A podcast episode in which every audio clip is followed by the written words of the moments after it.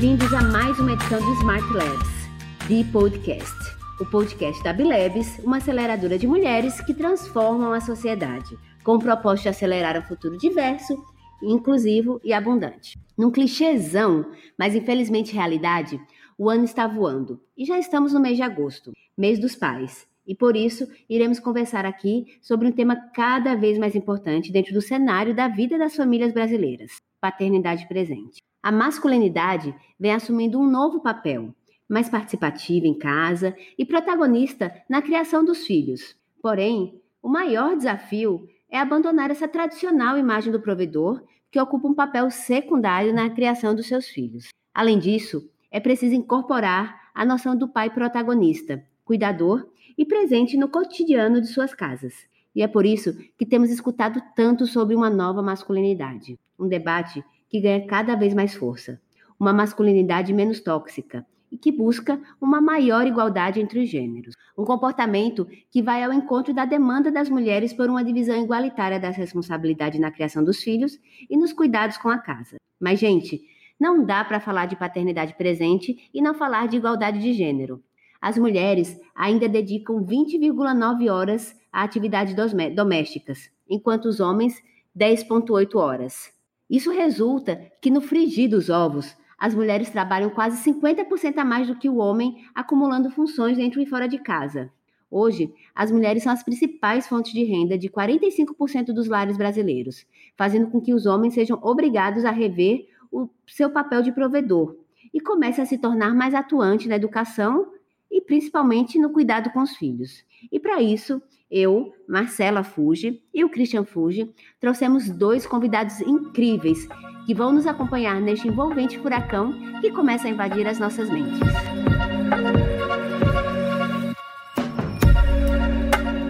Felipe, que maravilha ter você aqui. Fala pra gente quem danado é você. Obrigado pelo convite, Marcelo e Christian. É, eu sou jornalista e trabalho também com consultoria política e de imagem. Joia, que legal ter você aqui. E a querida Dione, linda e acelerada da Bilebs, conta pra galera quem molesta você. Eu sou uma pernambucana, formada em psicologia, bancária, produtora cultural, empoderada da Bilebs. e estou aqui muito feliz com esse convite e contribuir para a discussão de um tema tão, tão diverso e tão importante para a gente, né? Essa pluralidade. Então, pessoal, a gente está vivendo novos tempos. Eu costumo dizer, na verdade, que estamos construindo história. Eu acho que daqui a umas décadas estarão falando dessa revolução que está acontecendo. Porque aqui, assim que eu me sinto, uma revolução, onde a gente tem papéis que a gente não foi ensinado assim, não foi criado, eu acho que daqui a algumas décadas vão estar falando da gente nos, nos livros de história, se os livros ainda existirem. e eu trouxe vários dados, a gente trouxe vários dados aqui para a gente conversar, porque a gente não começa falando. E porque a gente não começa falando um pouquinho do nosso, para o nosso ouvinte, que tipo de família brasileira a gente é? Porque eu e o Christian, nós somos a tradicional família brasileira, né? Casal hétero, com dois filhos, né? E um uhum. casal mais tradicional é, que isso é impossível, né?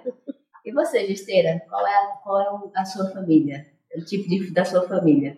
Eu sou casado, tenho um filho do primeiro casamento, que eu divido a guarda com a mãe dele, sete dias comigo, sete dias com a mãe, e tô com um segundo filho a caminho, tá chegando. Então tem Jorginho com quatro anos e Dominique com oito meses de barriga a qualquer momento aí com Eu a acho gente. que tem alguns dados aí que falam pra gente que é, é uma família reconstituída, é uma família reconstituída. Massa. E você, Johnny, qual é a sua família? Bom, eu sou separada há três anos do pai da minha filha. Né? Meu núcleo familiar sou eu, ela, e eu tenho uma filha canina, que eu me refiro a ela como filha. Uhum. Mas assim, o que eu acho interessante também de trazer é que eu sou filha de mãe solteira, né? E meu pai teve, além da minha mãe, mais outros dois casamentos. Então eu tenho três irmãos de, de dois núcleos familiares diferentes. Então assim, para mim é um parâmetro interessante quando eu penso na minha formação familiar, ver que eu já venho de uma árvore bem diversificada. Né? Então assim, talvez eu seja a tradicional família brasileira ao, ao, invertida, né? Invertida. E você, Gesteira, você, você Os seus pais ainda estão casados? Como é essa? Não, não estão não. Meus pais se separaram quando eu tinha um ano de idade. E aí, praticamente, fui, fui criado pela minha mãe, depois ela casou de novo. E eu, eu, eu, eu brinco dizendo que cresci no matriarcado, porque meu padrasto me dava muita atenção, era muito carinhoso tudo, mas ele trabalhava demais. Ele, ele era ausente de casa por trabalhar demais. E eu tinha pouco contato com meu pai, porque ele nem morava na cidade. Mas eu era criado pela minha mãe, com, com, na mesma casa com a minha avó, tinha minha irmã, tinha as tias muito próximas, então era, era uma casa cheia de mulheres o tempo todo. Entendi. Mas é até, até uma constituição muito comum no Brasil, né? Que o pai, é, o provedor, chamado provedor, se dedica, assim, 80% do tempo para o trabalho e a criança acaba ficando sozinha em casa, ou com a mãe, ou com alguém. E, assim, é mais comum do que a gente imagina, né? Essa, esse tipo de, de, de constituição. É, e no meu caso, minha mãe também trabalhava. Agora, o meu padrasto, é, a questão era, eram as jornadas muito longas, que ele trabalhava em, em, feira livre. E tinha dia de trabalhar 14, 16 horas. Então, assim, era, era ausência por excesso de trabalho mesmo. Exato, exato. É, mas tem uma característica que eu acho que pode acrescentar essa conversa, é que, assim, a, os, os nossos pais, a geração por quem nós fomos educadas, é, havia uma convivência muito maior na família, né? Os tios que moravam próximos, né? aquela avó. E a nossa geração, pelo menos o que eu vejo na maior parte das mães e amigas minhas, são pessoas que moram, que se casaram, foram construir a história em outra cidade, uhum. né? Até em outro país. Uhum. E aí o desafio que eu acho maior é essa rede social que lhe dá apoio, porque eu acho que hoje a gente, enquanto ponta de lança, como Marcela colocou, né? a gente é uma geração que está formando aí novas cabeças críticas ao sistema patriarcado, ao machismo, tudo que está posto, a gente tem essa condição, assim, qual é a sua rede de apoio? Porque a minha mãe morava com minha avó, eu tinha uma tia que cuidava de mim, que era, era só 11 anos mais velha do que eu, então era assim, tipo, toda a minha parte lúdica era vivida com aquela tia, né? E hoje é outra Você tem até um dado bem interessante que fala assim, se você não é pai nem mãe, porque hoje é cada dia mais comum que a gente, você se admita, né, que, que você não quer ter filhos e tudo bem, apesar da, da, da pressão da sociedade ser muito grande, mas você é rede, né? É. Então, de você se identificar até Clara, nossa sócia, eu não sou pai mãe, mas eu sou rede. e, assim, é muito importante, principalmente para as mães solos, Sim. essa rede, né? De você ter esse apoio. Mas para colocar uma pimenta, assim, realmente, um dado bem perturbador, realmente, Existe dado que diz que 5 milhões de brasileiros não têm o pai na certidão de casa de, de nascimento. E quando eu tive acesso a essa informação, eu fiquei, caramba, né? Como é que são 5 milhões de brasileiros? É muita coisa, é muita gente. Né? E aí, onde é que estão? Essas, cadê esses pais? Cadê esses homens? Né? Então, assim, o que a gente entendeu, na verdade, quando eu comecei a ler, esses homens são justamente os homens que não conseguem é, participar dessa família por todo o modelo tradicional que a gente tá, que a gente tem vivido, né? Que a gente está uhum. começando a mudar agora com essa masculinidade, essa nova masculinidade. Eu acho que aqui a gente tem dois exemplos, Gesteira e Christian, justamente dessa masculinidade que se permite muitas coisas, né? Uma delas é expressar sentimento, mas uhum. acho que uhum. para vocês é muito difícil isso, né? Essa questão da que na medida que você expressa um sentimento, é, você é chamado de gay, você é chamado de. A sua masculinidade é, na verdade, contestada, né? Então, e essa questão de expressar um sentimento, de entender que você pode estar participavelmente em casa, ela é bem chave para essa, essa, essa dinâmica, essa, toda essa revolução que a gente está passando. Não sei qual, o que, que vocês acham nesse sentido? Eu acho que essa questão de, de não, não expressar sentimento é problemático para quem tem a masculinidade frágil, né? Porque tem gente que, assim, se, se você está bem resolvido, não importa o que vão dizer, se, porque não é porque vão me chamar de gay que eu vou virar gay, ou, ou e, e, se eu fosse, qual seria o problema, entendeu? Mas se eu, se eu não sou, se eu sei que não, e, enfim, não tem problema nenhum expressar sentimento. Agora a questão, essa, a, a masculinidade, de modo geral, é muito frágil, e esses pais, como você fala, 5 milhões é mais do que o estado da Paraíba inteiro numa população, entendeu?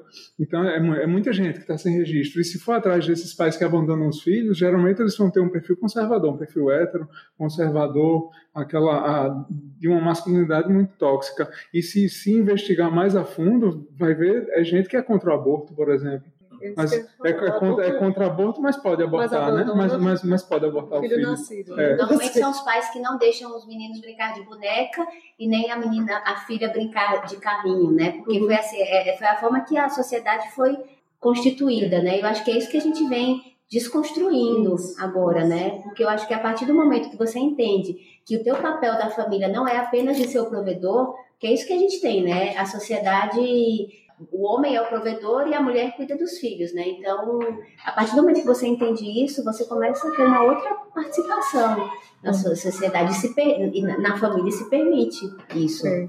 Quando, quando o Justeiro estava chegando, eu estava conversando com o Christian, assim, como a gente só olhar para esse dado econômico, né, do mercado, né, que hoje em dia tanto a mulher quanto o homem ocupam quase que equanimamente, né? 45% de mulheres trabalham, né? Você é, 45, 45% dos lares brasileiros são, é, as, são a renda maior vem Então, mulher. homens e mulheres praticamente trabalhando fora. Só esse dado já é suficiente para a gente discutir a divisão mais igualitária de responsabilidade com a casa, né? Já que ambos moram naquele espaço. Uhum. Então, acho que daí tanta outra, tantas outras coisas podem ser revistas, né? E aí você pode falar sobre aborto, sobre abandono de filhos, sobre o direito da mulher sobre o corpo, porque aquela condição de maternidade vai sim trazer restrições e condições para que ela trabalhe, enfim. Só isso você movimenta tanto essa discussão, mas a gente ainda está nesse lugar da sociedade ainda ser muito pouco crítica, né?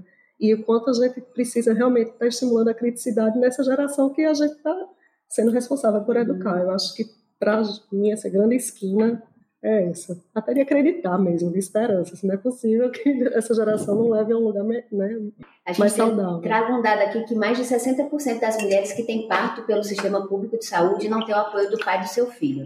E essas crianças, posteriormente, abandonam seus filhos porque não tem referencial. Isso gera um ciclo vicioso, né? Porque de abandono, né? Porque você se perpe que perpetua de geração para geração, mas que você conseguiu quebrar, né? Gesteira, assim, você não teve o teu pai presente, mas teve um, um padrasto, padrasto que estava presente, só que não, porque ele era o provedor da casa. Isso. E você quebrar esse esse padrão, porque você é um pai muito presente, assim, eu te admiro demais pela essa participação com o teu filho, da, teu filho, filho ainda. é, obrigado. É, a, a, história da quebra, assim, é, eu, eu tinha um padrasto que ele estava trabalhando muito tempo todo, mas emocionalmente, afetivamente, ele era muito presente. Então, existia a presença dele o tempo todo lá. Mas a questão de, assim, de, de ser presente na vida do meu filho, eu acho que a gente tem, e é um, e é um ponto a se discutir nessa história de paternidade presente, eu acho que a gente tem que partir do ponto de que não tem mérito. Gente, e, isso é uma coisa que eu acho importante a gente discutir aqui nesse programa, que não tem mérito nenhum, que é obrigação. Porque se a gente começa a colocar que os pais presentes estão fazendo um bom trabalho, a gente é, é, bota ladeira abaixo todo o trabalho das mães solo que, que vem sofrendo com, com a ausência dos pais. Então, o pai que, que divide todo o trabalho da criação e da educação dos filhos, ele tá fazendo, não está fazendo mais que a obrigação dele. É como minha mãe fala, né? Nossa, que maridão você tem, né? Ele te ajuda em tudo. Eu, é, mãe, mas não está fazendo mais do que obrigação. Pois é. é. porque você tem a ideia hoje que os pais, ah, o pai ajuda, o pai faz isso, o pai faz isso, mas o pai não é exatamente, não faz mais que obrigação. É. Até o termo ajuda é complicado, não, né? Ajudar, é, é parte é, integrante, né? Mas o termo ajuda ele é uma faca de dois gumes, né? É. Terrível essa expressão. Esse negócio de ajudar. É, de ajudar, é? né? É Acho muito perigoso. A gente compartilha é. as obrigações, né? Então. E a responsabilidade com, né? Que aí você. Eu acho que tem uma coisa que se, se consolidou muito na sociedade, que é essa coisa assim da. Quem pensa em quê nas tarefas domésticas, né? Tem uma pessoa pensando e outra executando. Seria isso a ajuda, né? Não é por aí. Certo. Em casa, na verdade, a gente pode trazer um pouco, né? A gente trouxe. Quando eu casei, eu casei muito jovem, eu casei com 23 anos. E, e fui para a Suécia. Então, assim, eu e Cristian, a gente tem quase 20 anos juntos. E a gente passou 4, 5 anos sem filhos.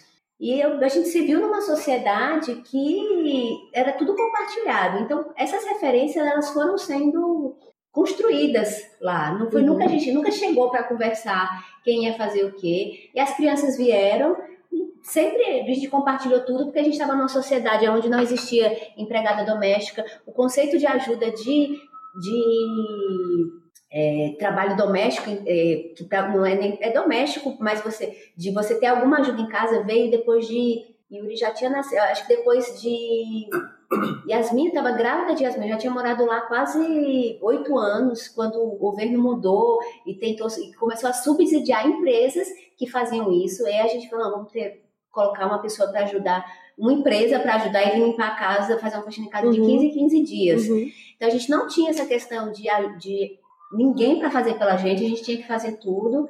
E a licença, a licença maternidade, ela é de 460 dias, e é, na verdade é a licença parental, né? Eu acho Sim. que é isso, é para os pais. Então, a gente dividiu isso também, mas as nossas tarefas, elas se tornaram assim, não tem ninguém pensando. Christian, por exemplo, cozinha em casa. E... É, mas foi muito natural, né? Isso. Até, até pelo exemplo, porque a gente veio, morou aqui, você veio de uma família também que sempre teve alguém dentro de casa, ou seja, você está num outro país, você tem referências assim totalmente diferentes do, do que você está acostumado e você passa a agir daquela forma. Uhum. Assim, não teve discussão, a gente não falou, ah, você faz isso, você faz aquilo, mas a gente meio que se adaptou muito bem e, e foi natural, foi super natural. E funcionou. E funcionou muito bem. Funcionou. E a gente não tinha a rede de apoio lá na Suécia, como a gente não tinha família nenhuma, era só nós, então assim, a gente dependia 100% da escola que é uma é, é, é tempo integral, ou da de um de um babysitter ou amigos, aí, né? a gente uhum. tinha essa rede, né? Mas foi muito natural. Quando a gente voltou, eu acho que é importante dizer isso, a gente, aí sim a gente teve essa conversa, porque a gente falou, o que, que a gente quer para a vida da gente? Porque uma vez, quando você está aqui imerso na sociedade, é muito fácil terceirizar. Uhum. A mão de obra é muito barata e você é muito fácil, não, fica com fulano, com meu filho que eu vou fazer a unha. E todos esses serviços que não eram tão comuns lá na Suécia, aí sim a gente teve uma conversa e falou, não, a gente vai continuar com o nosso estilo de vida. Uhum. Então a gente não tem empregada doméstica, as crianças nunca tiveram babá, é, e a gente continua dividindo as, as, as tarefas, a rotina. Se institu... Ficou, acho que se tornou que Christian cozinha, eu lavo roupa, é, todo mundo arruma casa. A gente tem uma faxineira que vem, na verdade, que ajuda, que é uma mão na roda, preciso uhum. dizer. Mas é justamente isso, a gente não, não precisou ter essa, essa conversa. E eu, muitas vezes, não, não, inúmeras vezes, as pessoas se surpreendem porque você não tem empregada doméstica? Não, não. Eu tenho minha, minhas opiniões particulares sobre empregada doméstica, que acho que coloca a mulher no, no, no, no, na base da pirâmide, vocês têm um emprego, o tamanho daquele emprego, qual é a, qual é a possibilidade de você o que você oferece para ela para desenvol se desenvolver. Uhum. Né? Você vai ganhar um salário mínimo pro resto da vida, né? Então, você, enquanto você poderia... É um pouco polêmico, mas assim, é a forma que eu vejo, assim, de... Mas uma questão que eu queria ver, assim, também é que os que a gente conversa muito, né, Cristian? Aqueles pais que não abandonam os filhos, eles estão lá, mas não estão né? Assim, a gente vê muitas famílias que os pais estão em casa, mas eles não são tão presentes na paternidade, né? E é o pai que acha que seu papel ainda é de provedor e que ele se priva daquela, daquela possibilidade de participar. Né? Você está falando aí do, do, do, pai e da mãe que ainda mora na mesma que casa, né? Mesma que aí eu acho que é aquele pai que realmente entende que qualquer atividade dentro daquele espaço doméstico, seja a educação com os filhos ou qualquer outra, né? Atividade da funcionalidade e acha que de fato hum, ele, se ele for chamado ele vai ajudar é a questão da ajuda, ajuda. porque eu acho que bota muito nesse patamar mesmo assim desse pai que, que não que, se envolve no, na, na tarefa de casa ele é tão órfão quanto isso, entendeu tem uma isso. referência mas o quanto você isso. participa se você uhum. tem um pai que você não consegue tudo você recorre para a mãe né, em todos os aspectos né exatamente e a questão da terceirização de serviço é interessante falar dentro de uma casa, porque quando você terceiriza serviço, você terceiriza também afetos. Então, se, se sempre tem uma pessoa para cuidar do seu filho, você está terceirizando os laços afetivos que aquela criança poderia estar criando com você, mas não está, porque você está fazendo algo mais importante, você julga naquele momento que é mais importante e, e fazer a unha ou ir para o futebol ou, ou academia ou não sei o que, você joga seu filho para a babysitter. E aí seu filho não cria laços com você. Porque a pessoa pode carregar o filho para todo lugar, né? Não, não, precisa se afastar dele. Uhum. Por isso. Incluí-lo na rotina, incluir o filho, filho, na rotina, né? A gente ainda tem uma cultura muito forte de terceirização de, é de, de tudo, de todos os serviços. E eu acho que uma das coisas que a gente pode trazer aqui é como a sociedade é, na hora que você decide ter esse filho, né? Você está tendo esse filho porque você quer realmente ou pela pressão da sociedade?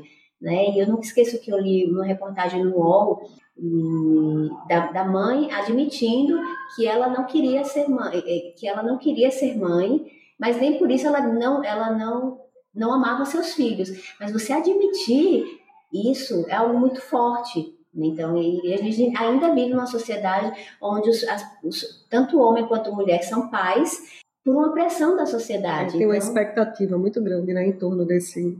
Hoje em dia também já se tem uma discussão mais comum sobre querer ou não querer ter filho. Uhum. O segundo filho, eu acho que já é uma pressão muito grande. Eu que sou mãe de filha única, nossa, eu já fui muito questionada. Assim, ah, quando é que vai ter o próximo? Né? Começa assim, aí daqui a pouco, ah, mas vai ser. Não vai querer ter outro. Quando eu me separei, ah, daqui a pouco você se apaixona de novo, aí vai dar um irmãozinho desse jeito. Quem disse que eu quero casar? Quem disse que eu quero ter E eu amo ser mãe, sempre quis ser mãe. Amo a maternidade, assim, para mim a vida se divide assim, antes e depois da maternidade, nem tem dúvida, né?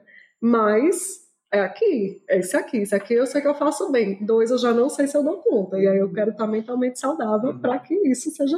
E tá ok com isso, né? isso né? E tá, bem com essa decisão, né? Tá tudo bem exato, com essa decisão. Exato. Né? E aí assim, a gente vê que as famílias brasileiras elas têm, elas são a hétero com, com filhos, né? A reconstituída, a você vai ter a mãe que vive com a mãe solo, as pessoas que moram sozinhas, as famílias homoafetivas, né? Uhum. Você vê uma pluralidade muito grande nessas famílias que vão estão se mudando isso com o tempo, né? E, e tudo bem você conseguir realmente expressar o seu sentimento de alguma forma, sim, né? Sim. Mas trazendo isso aqui mais para a paternidade, assim, você, gesteira e Christian, como é que vocês veem essa questão alguma dica que a gente consegue, que eu conseguiria dar, porque quando eu trouxe assim, na verdade, um, uma das coisas que eu observo, talvez eu seja odiada por muita gente agora, muitas mulheres, é que muitas das vezes a própria mulher, ela não permite essa aproximação, essa essa porque acha que o homem não é competente, né? É assim, é delegar e você tá tudo bem, porque aqui em casa Christian tem a forma dele organizar, de cozinhar, de fazer. Claro. Eu não, vou, não posso estar tá macro gerenciando uhum. tudo que Christian faz porque não é do meu jeito, né? Então, é, até eu entender que não, tudo bem, é ele que está fazendo, então é ele que vai fazer, a, a cozinha que vai fazer, vai ficar bagunçada depois, mas tudo bem, porque quando eu faço almoço, eu terminei de fazer almoço, então na mesa a cozinha tá limpinha, mas para Christian é de outra forma, e, tá, e tá tudo bem. E, o que eu enxergo muito é que não, homem não sabe é, trocar uma fralda, homem não sabe cuidar. Esses dias eu estava com alguma. Esses dias não, já faz um tempo com amiga de infância, eu sugeri para a gente se encontrar, passar uma tarde juntas. É assim, só as meninas mesmo, uhum. sem os filhos, né? E, e a resposta que eu recebi, não, porque fulano não dá conta das meninas. O pai não dá uhum. conta das meninas. Né? E eu, e as meninas já eram grandinhas, assim, você, como assim você não dá conta? Você não poder sair e deixar seus filhos com o pai, o, pai. o próprio pai. o pai. Né? Então, é, o que é que vocês têm a dizer aí para quem realmente está querendo é, ser um pouco mais participativo na maternidade, na, na paternidade?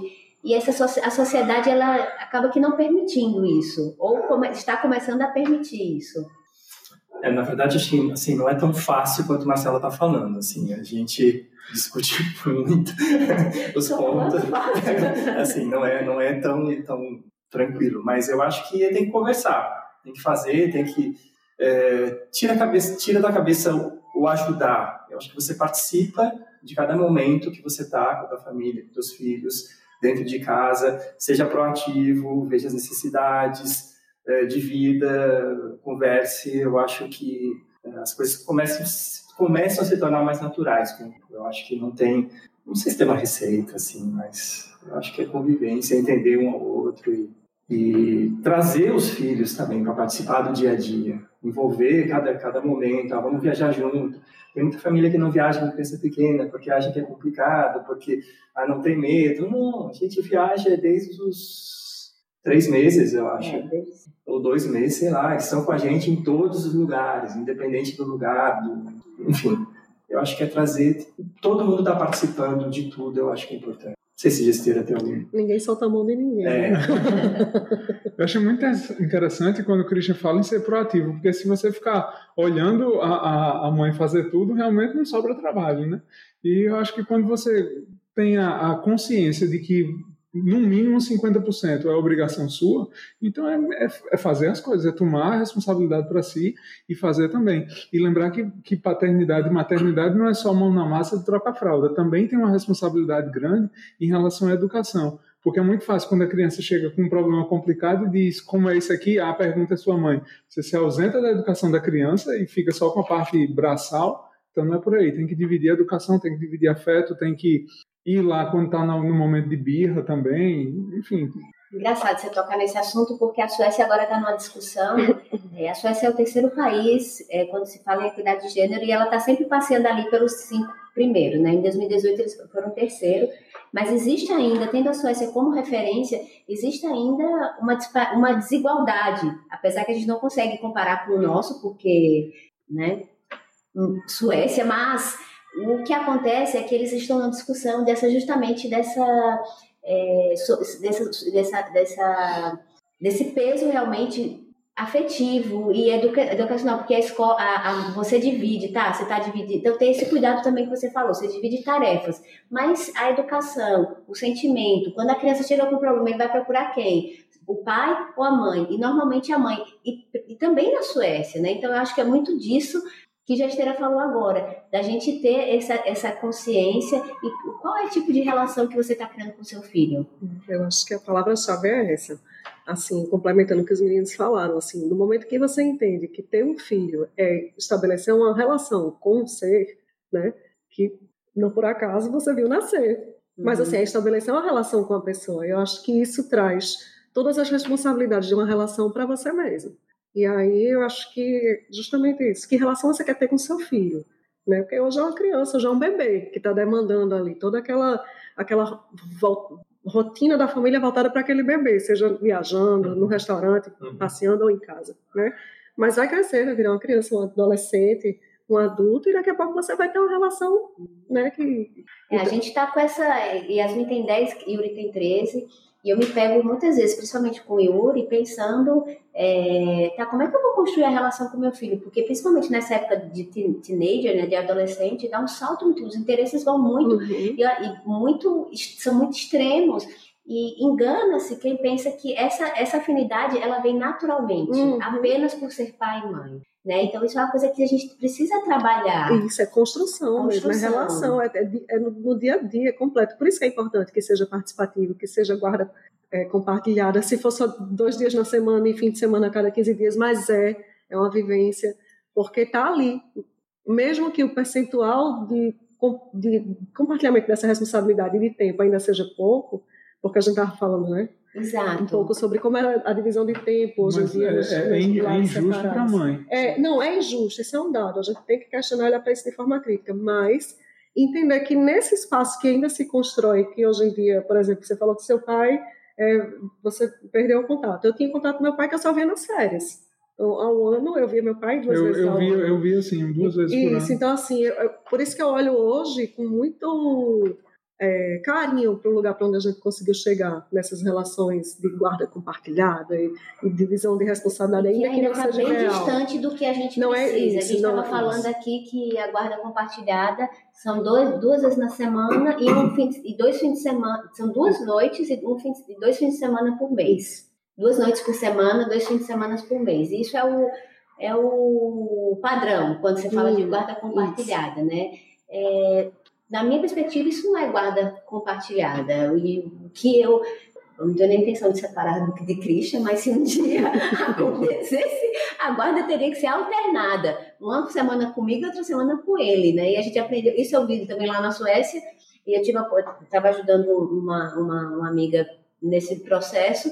E nesse, esse, essa possibilidade aqui existe, mas ela nunca é usada. Comigo uma semana com a mãe e eu tenho amigos que têm. Eu não sabia isso, eu, eu fiquei na dúvida, na verdade. Então é assim mesmo. É assim.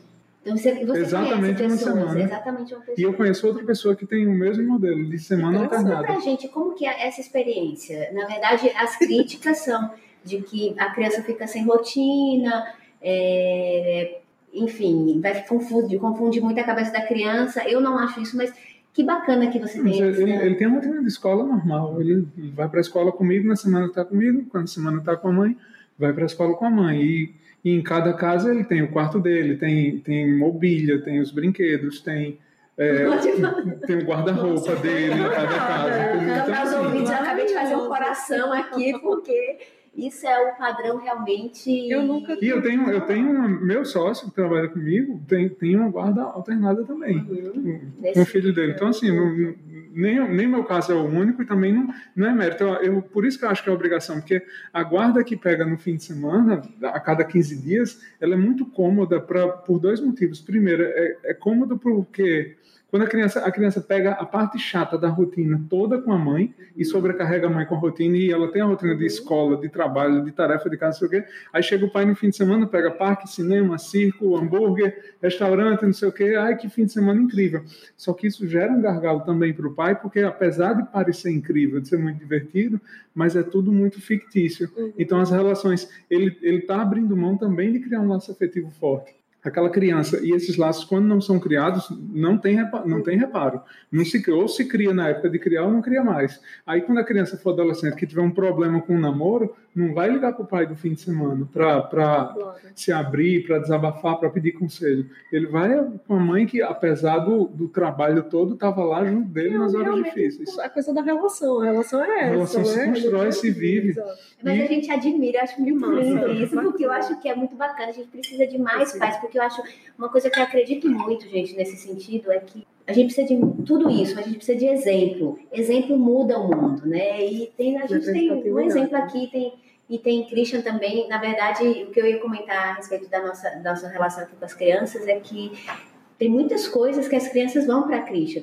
Eu fico com ciúmezinho, não vou negar. eu tenho um lado taurino aí de ciúmes, mas é, é, muito bacana. Inclusive, tirei uma foto, acho que vou fazer um post com Christian fazendo. Gente, olha isso! Costurando a sapatilha, as fitas da sapatilha de ponta de Yasmin. Eu não sei, assim, eu não sei costurar. Então, Alguém tem que costurar. Alguém tem que costurar. E eu até tirei uma foto que eu vou fazer um post assim. Isso fere a sua masculinidade, né? Porque. Não, mas, gente, olha a relação. Olha uma, uma filha pedindo para o pai costurar a fita da sapatilha de ponta é, dela, ela vai ser iniciada na ponta, né? Então, isso. É muito profundo é, isso, assim, dentro dessa, dessa, perspectiva de sociedade que a gente vive. E a coisa de confiança, né? De, de rompimento, mas de ruptura com essa coisa da mãe, do pai, do desses gênero, lugares, né? né? Desses gênero, atores, exato, desses, desses, lugares que a sociedade cola, né? O pai, a mãe, enfim, maravilhoso.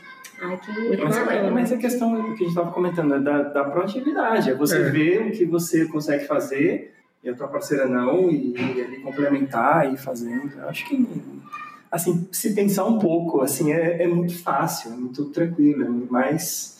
É, e, e dividir os trabalhos, né? Trabalho, Porque, voltando a essa questão de, de, de guarda alternada, você é, é, sobrecarrega demais a mãe quando deixa tudo para ela, e aí fica um pouco mais justo. Uhum. Mas outra coisa que a gente, que é acontece demais, além do, do pai do fim de semana que pega a criança só para se divertir, é a história de você terceirizar todo o problema da educação com, com pagamento de, de pensão alimentícia. Então, assim, é muito cômodo também você apenas pagar a pensão alimentícia e, e deixar para lá, entendeu?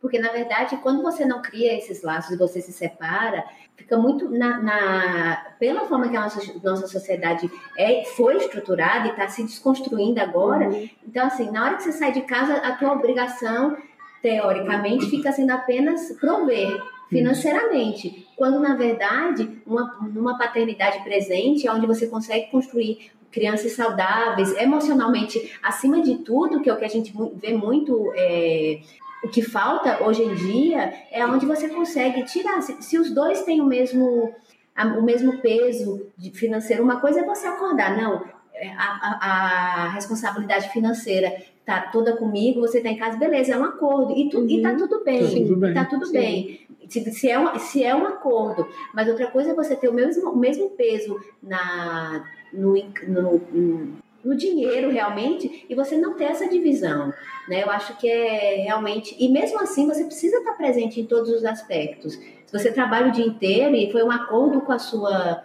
com a sua parceira, tenta se fazer presente de alguma de alguma outra forma, porque é construir laços, né? Construir é, relações e o teu filho vai voltar. É como você falou, ser pai, ser mãe não é só isso, né? Uhum. Você tem tantas coisas boas, né, que os nossos filhos trazem pra gente, de, de você ver ali, de ter essa.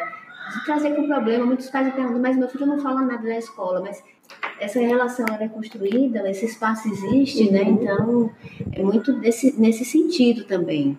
É, de, de enxergar realmente que essa sociedade com tantas diversas essa pluralidade das famílias, né? Na verdade, de que você são famílias, como eu falei aí, hétero, homoafetivas, mães solo, famílias que moram so, mães que moram, pessoas que moram sozinhas, casais que decidem não ter filhos, uhum. né? E, e de aceitar que isso é uma liberdade que o ser humano pode viver e que normalmente quando a gente vê os conflitos é, são pessoas que não aceitam isso como uma normalidade e querem aquele resgate para aquela família tradicional brasileira, entre aspas, que talvez essa não seja mais a tradicional brasileira. A tradicional brasileira é essa pluralidade, né? Assim, de...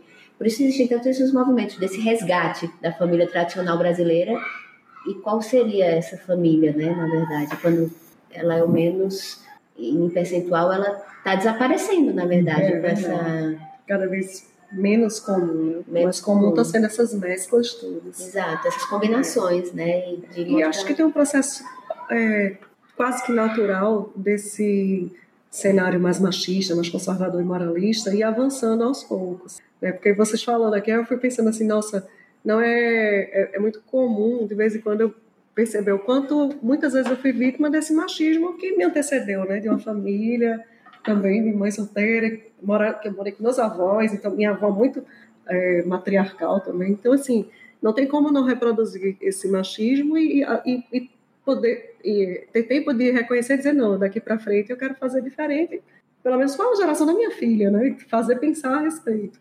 Porque a gente vai reconhecendo isso. Quando você foi falando, por exemplo, a mãe que centraliza, né? Quando tem um bebê centraliza. Eu era muito assim. Eu era essa figura materna que eu queria, na verdade eu queria, não é que eu achava que o pai não conseguia, não, eu queria fazer, então, tipo, quanto menos ele faz, mais eu estou uhum. fazendo, entendeu? Então, assim, era uma coisa, por isso que eu digo assim, de você perceber como você quer construir essa relação e dizer, pô, peraí, agora quem vai fazer sou eu, porque eu também sou pai e quero...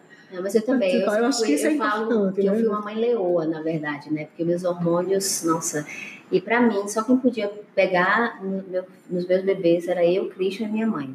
Olha, não, era para mim foi muito difícil ter filho aqui no Brasil. Primeiro, Yuri nasceu aqui no Brasil e com essa, essa, essa dinâmica de se visitar no hospital. Todo mundo quer pegar, né? Meu Deus céu!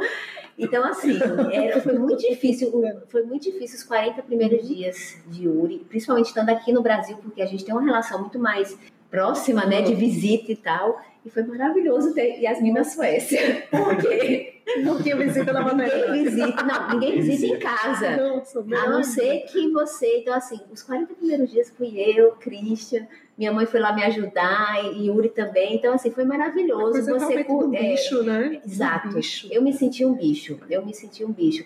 E muitas vezes achava que outras pessoas não eram capazes. Então, essa relação com o Christian, ela, apesar de eu ter sido criada numa dentro de um ambiente totalmente machista, com todos os, é, os papéis pré-definidos de homem e mulher, a gente conseguiu quebrar tudo isso. Eu acho que, é, eu, que a, o recado que eu queria deixar é que dá para a gente fazer, se libertar de todos esses paradigmas e tudo isso que a gente foi construído e começar a desconstruir com o tempo, com as ações pequenas e dentro da família convidar o teu parceiro para fazer parte daquele processo, né? Que, de, que seja de cozinhar. É prazeroso cozinhar junto. É prazeroso cozinhar todo mundo.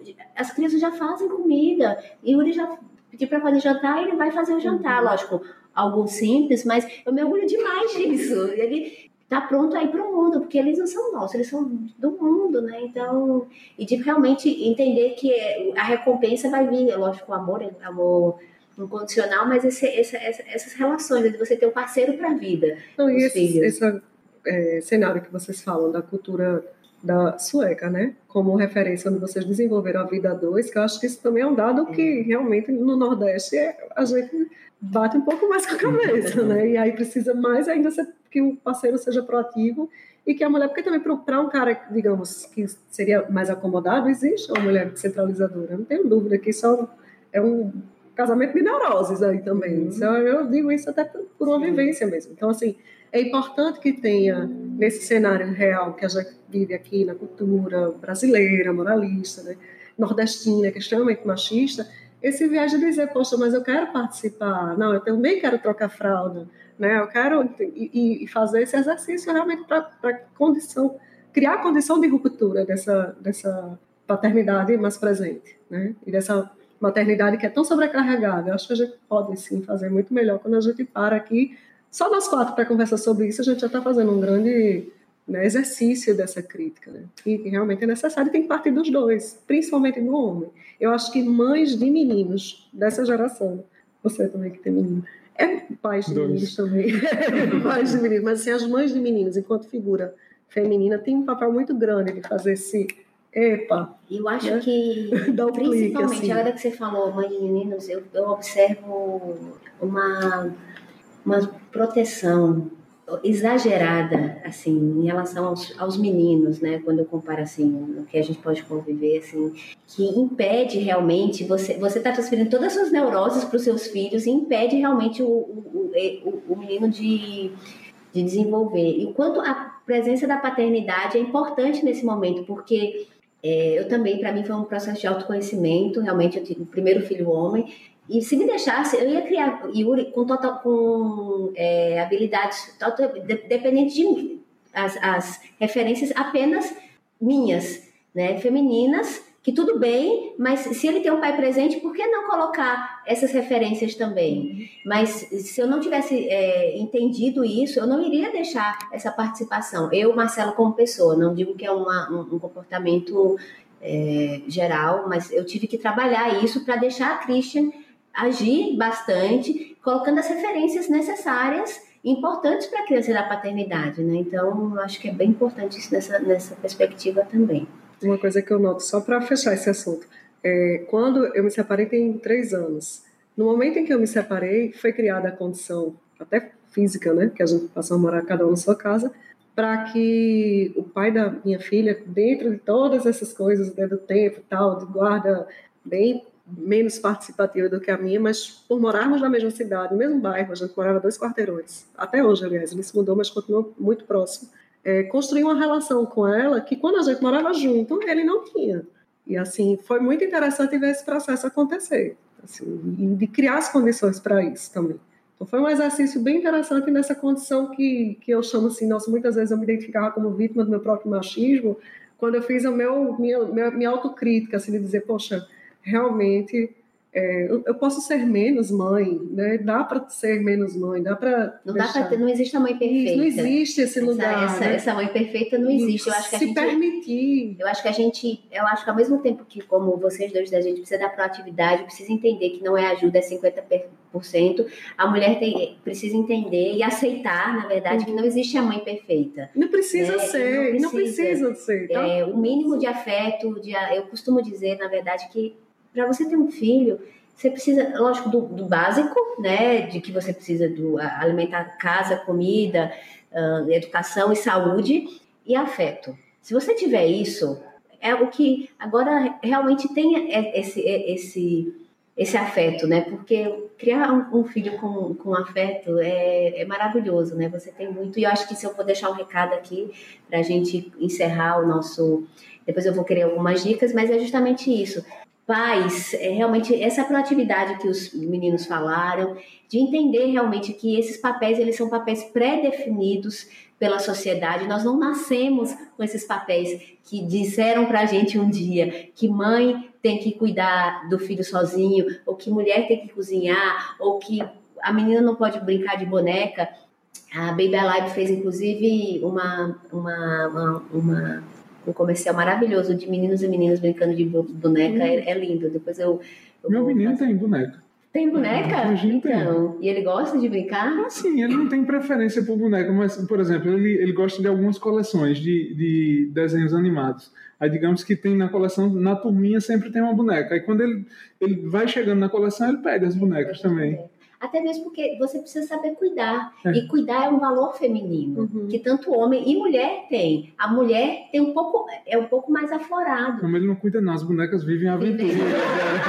não, mas assim... Arremessa, tudo, mas é igualdade de gênero, ele arremessa as bonecas junto com os bonecos. Mas ele vai, ele vai desenvolver essa questão é. da, do cuidado, que a gente precisa, todo mundo precisa cuidar, né? Então, mas é isso. Se vocês querem deixar algum recado em relação a essa questão da paternidade, proatividade ficou muito clara aqui, gesteira que não ajude, que não é, você não está fazendo mais que obrigação. que bacana, foi muito bacana esse nosso bate-papo aqui. E qual furacão a gente vai indicar hoje para os nossos ouvintes? Eu queria que a gente desse alguma dica do que vocês estão lendo, escutando, um podcast, alguma dica aí para os nossos ouvintes? eu vou começar, na verdade, dizendo que eu estou lendo o livro, não terminei ainda, mas o, o, livro da Melinda Gates, maravilhosa. Eu me identifiquei muito com ela, pela jornada dela, de que como ela foi criada nesses padrões, com papéis pré-definidos, e ao longo da jornada ela foi desconstruindo isso. Ela é uma filantropa, é, tá certo? Filantropa. Bom, ela é filantropa. Bom, enfim, não tem. Bom, para registro, ninguém sabe a, a forma que se pronuncia. Enfim, mas eu estou me identificando muito. Ela é uma mulher incrível. Super recomendo o livro dela, da Melinda Gates. Maravilha. Eu tenho, eu, engraçado, eu estou lendo um clássico chamado Segundo Sexo, de Simone de Beauvoir. Recentemente chegou para mim um combozinho de livros e eu comecei a dar uma sacada. E tenho escutado muita música paraibana, porque eu trabalho com música paraibana, então assim, eu estou escutando recentemente algumas coisas novas que têm saído aí. Como, quer dar uma dica? Olha, é, bote no Spotify uma lista, pode ser uma playlist? Aham, lógico. Tem uma playlist no Spotify chamada Daqui, que é, ela foi feita por Luísa. Luísa é uma social media bem novinha daqui, tem uma difusora de cultura chamada Fuzue, que está para ser inaugurada, e ela criou uma playlist que ela vai colocando um monte de música paraibana. Então tem muita coisa boa, muita coisa boa mesmo. Então assim, mas com uma dica assim para ouvinte atento, Banda Forra tem disco lançado, tem alguns músicos que eu gosto muito, como Elon, Titá, Tita Moura. Natália Bellar, eu acho que tem muita coisa aí. Mas essa playlist é maravilhosa, que ela dá uma panorâmica assim, muito boa, assim, de Cátia de França a Totonho e essa galera nova que está chegando. É maravilhosa. E vocês?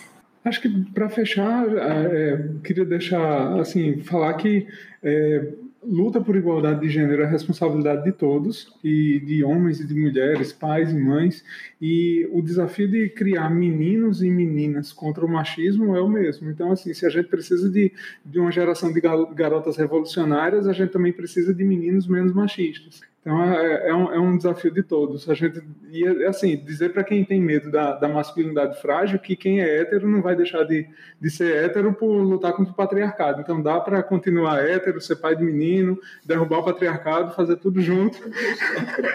tem espaço, você acha tem, tem, tem espaço para tudo. Cabe tudo. E tu tá lendo algum livro? Esse algum... negócio de estar tá lendo algum livro, eu, eu não gosto de mentir, sabe? Assim, é, é, é bem perigoso, porque às vezes você tá lendo, pega numa semana que você tá lendo uma besteira.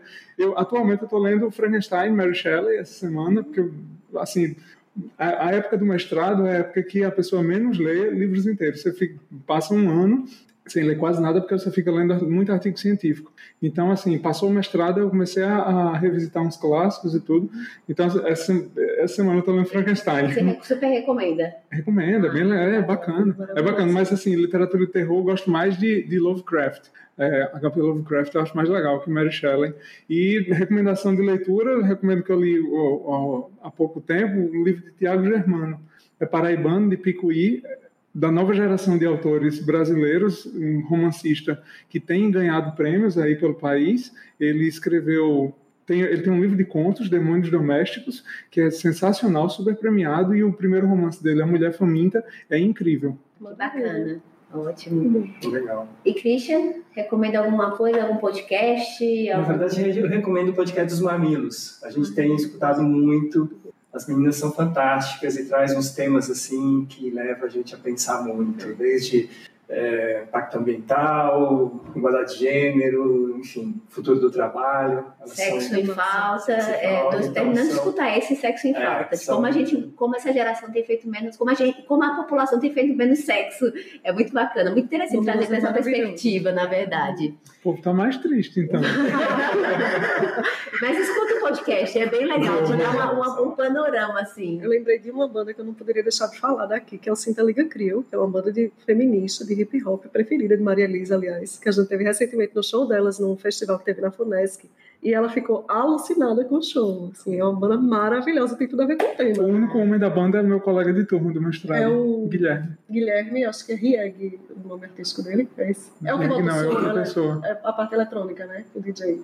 É maravilhoso o show dele. É Gui Raiz, o Gui nome Raiz, artístico é, dele. Isso, é isso. Gui Raiz, é isso mesmo. Rieg é de outra. Rieg é outro. É, massa. A gente assistiu o show. Foi fantástico. E com isso, a gente termina mais uma edição do nosso podcast. Gesteira, muito obrigada pelo, por você ter vindo. Johnny, é um prazer ter você aqui conosco. E obrigada a quem está escutando. Vamos juntos acelerar esse futuro diverso, inclusivo e abundante. Tchau, tchau.